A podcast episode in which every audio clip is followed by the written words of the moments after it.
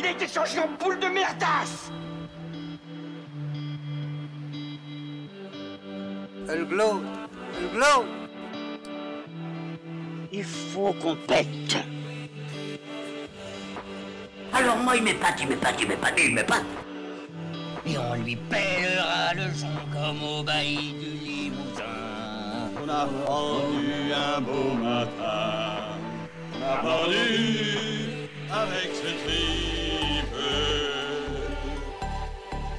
Flattez-moi. Eh ben la denrée, on est en France. Allez, cul sec. Oh, bonjour, bienvenue sur Histoire d'en dire plus.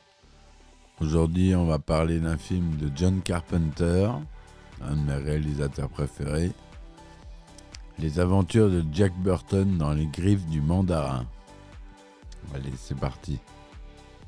Mon kiki. Alors, je pense, j'espère que vous connaissez ce film. Il est, c'est, pour moi, il fait partie des films cultes, c'est pour ça que je veux vous en parler. Film culte. Attention. Épisode de Noël. Épisode bonus. Donc, les aventures de Jack Burton dans les griffes du mandarin, ou Big Trouble in Little, Little China, est un film américain réalisé par John Carpenter et sorti en 1986. Le film a été un échec commercial, rapportant 11,10 millions de dollars en Amérique du Nord, bien en dessous des estimations avec 25 millions de dollars de budget. Les commentaires mitigés des critiques ont laissé Carpenter déçu par Hollywood et ont conforté sa décision de devenir un cinéaste indépendant. Toutefois, le film est devenu culte en grande partie grâce à son succès dès sa sortie en VHS et en DVD. Et il est, euh, je crois qu'il est sorti en Blu-ray, mais je l'ai pas. Et je vais me le procurer. Je ça fait longtemps que je l'ai pas vu. Là, je l'ai revu pour euh, le podcast et euh, ça faisait un moment que je l'avais pas vu et j'adore ce film. Il est vraiment génial. Kurt Russell, euh, qui est l'acteur principal, il est génial. Qui joue Jack Burton. Et je cherche à tout prix la figurine Funko Pop euh, Jack Burton. Si quelqu'un l'a et qui veut la vendre, je l'achète.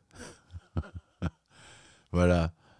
Donc euh, oui, euh, ce film est devenu culte, euh, c'est clair. Si j'en parle dans mon podcast, c'est parce qu'il est culte. Il a un scénario classique. C'est du John Carpenter, hein, donc il y a du fantastique. On aime ça. Moi, je suis geek à fond, donc c'est pour moi une référence dans les films. Popcorn, comme je les appelle. Donc un petit synopsis rapide. hein. On est, c'est à Noël. On va pas se manger toute l'histoire et je veux pas vous dévoiler pour ceux qui l'ont pas vu, les plus jeunes d'entre vous et les autres. Jack Burton accompagne son ami Wang Chi à l'aéroport de San Francisco afin d'accueillir Miayoin, la fiancée de ce dernier. Mais Miayoin est convoitée par Lo Pan, un puissant sorcier désincarné qui pense pouvoir récupérer son enveloppe charnelle en épousant une chinoise aux yeux verts. Jack, joué par Kurt Russell, simple camionneur, se retrouve au cœur de Chinatown, au beau milieu d'une lutte surnaturelle entre les puissances du bien et du mal oriental. Voilà, j'en dirai pas plus sur le film. Allez le voir. C'est produit par la 20th Century Fox et Taft, Entertainment Pictures, que je ne connaissais pas. Au scénario, on a Gary Goldman, David Z. Weinstein, W.D. Richter. À la musique, on a John Carpenter et Alan Howarth. Le film a une durée de 99 minutes, euh, donc euh, durée classique pour un film. 1986 pour la sortie.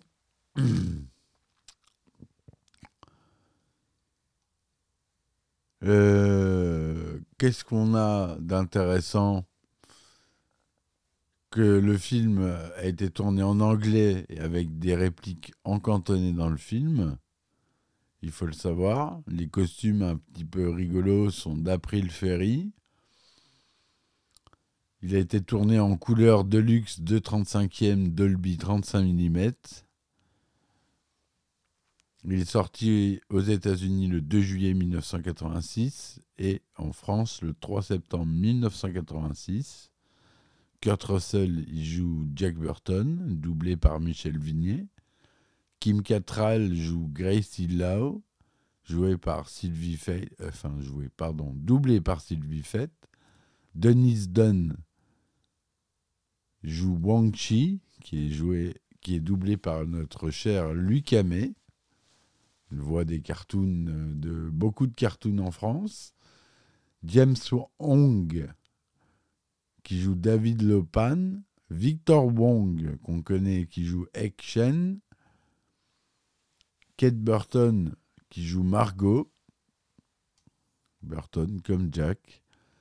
Voilà pour ceux euh, qui sont les plus connus.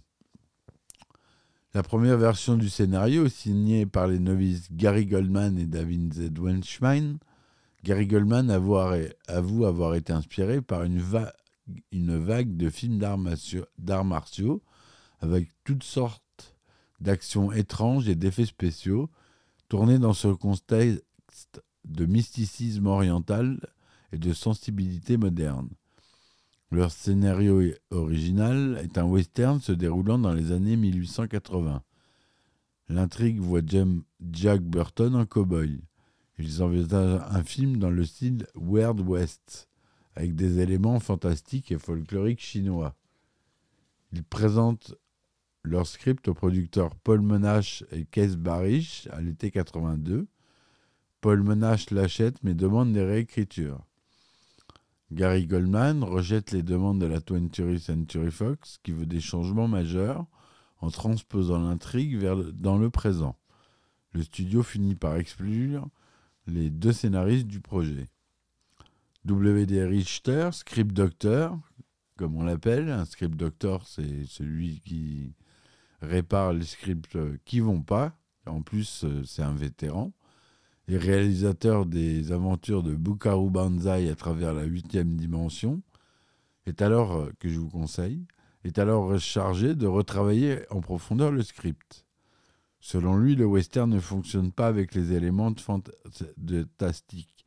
Il, modernise alors toute l'intrigue. Il ne conserve que très peu d'éléments, hormis l'histoire de Lopan.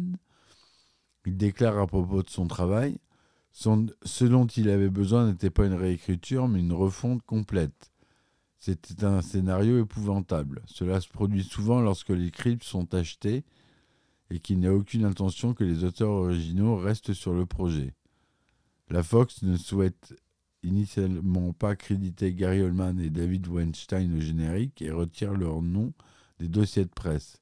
Seul W.D. Richter est crédité.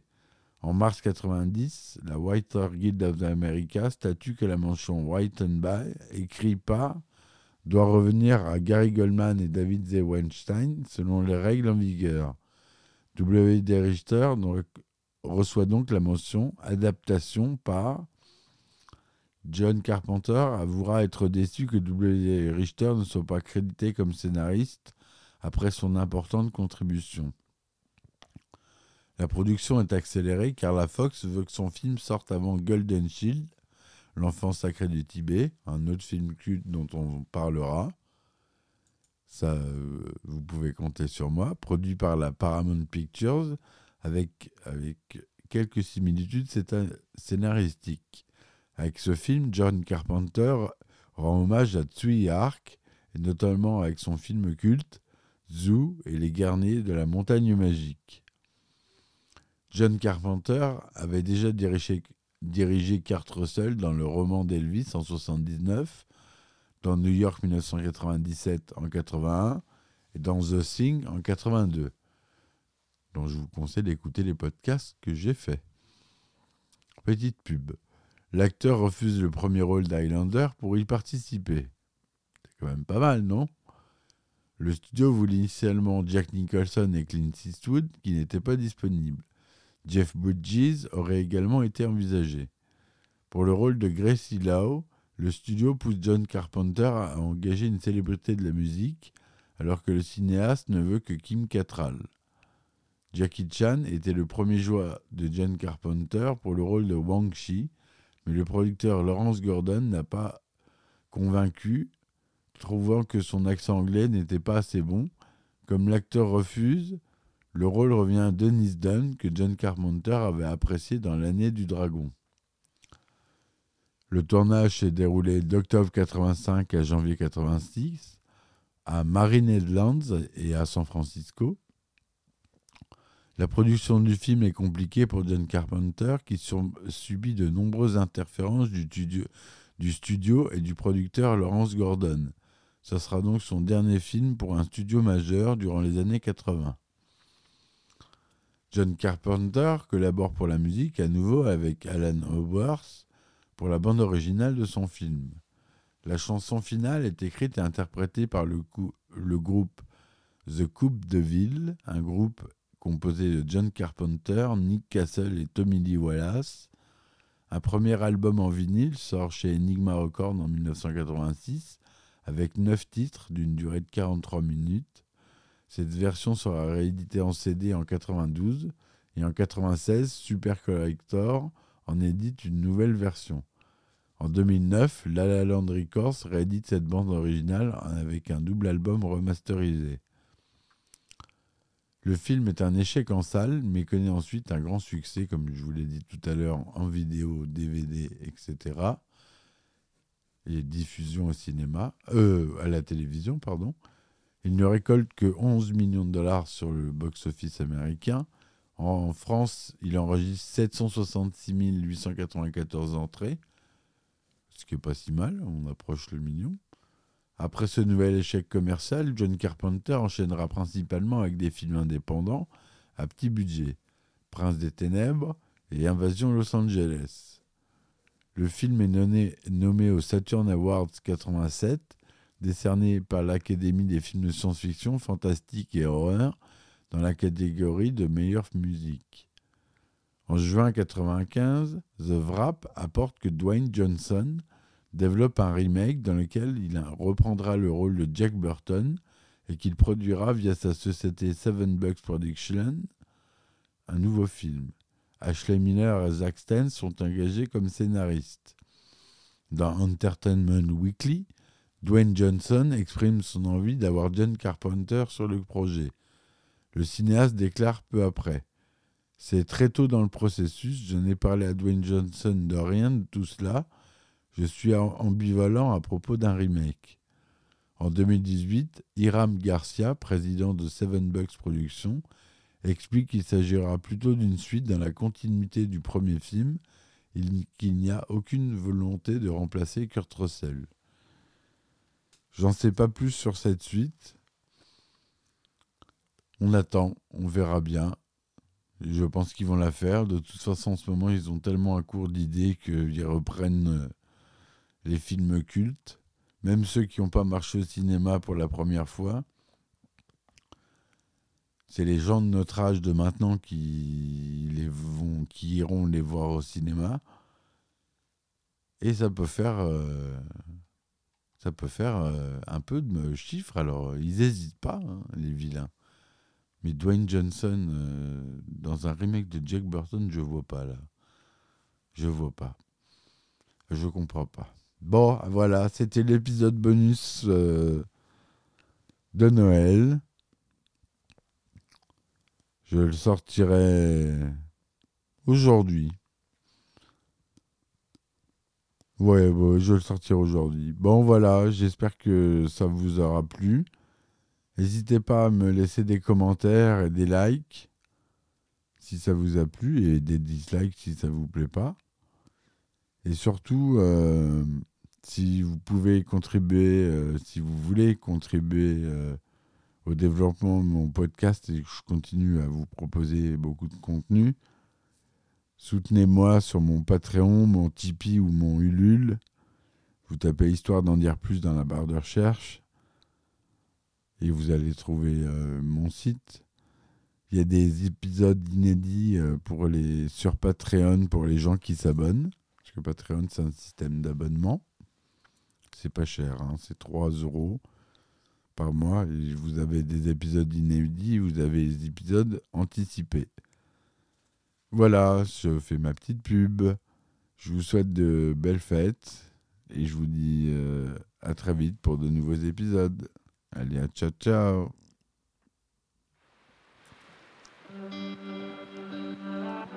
Il a été changé en boule de merdasse Elle glow, elle glow. Il faut qu'on pète. Alors moi, il m'épate, il m'épate, il m'épate, il m'épate. Et on lui pèlera le son comme au bailli du Limousin. On a pendu un beau matin. On a pendu avec ce tripe. Flattez-moi. Eh ben la denrée, on est en France. Allez, cul sec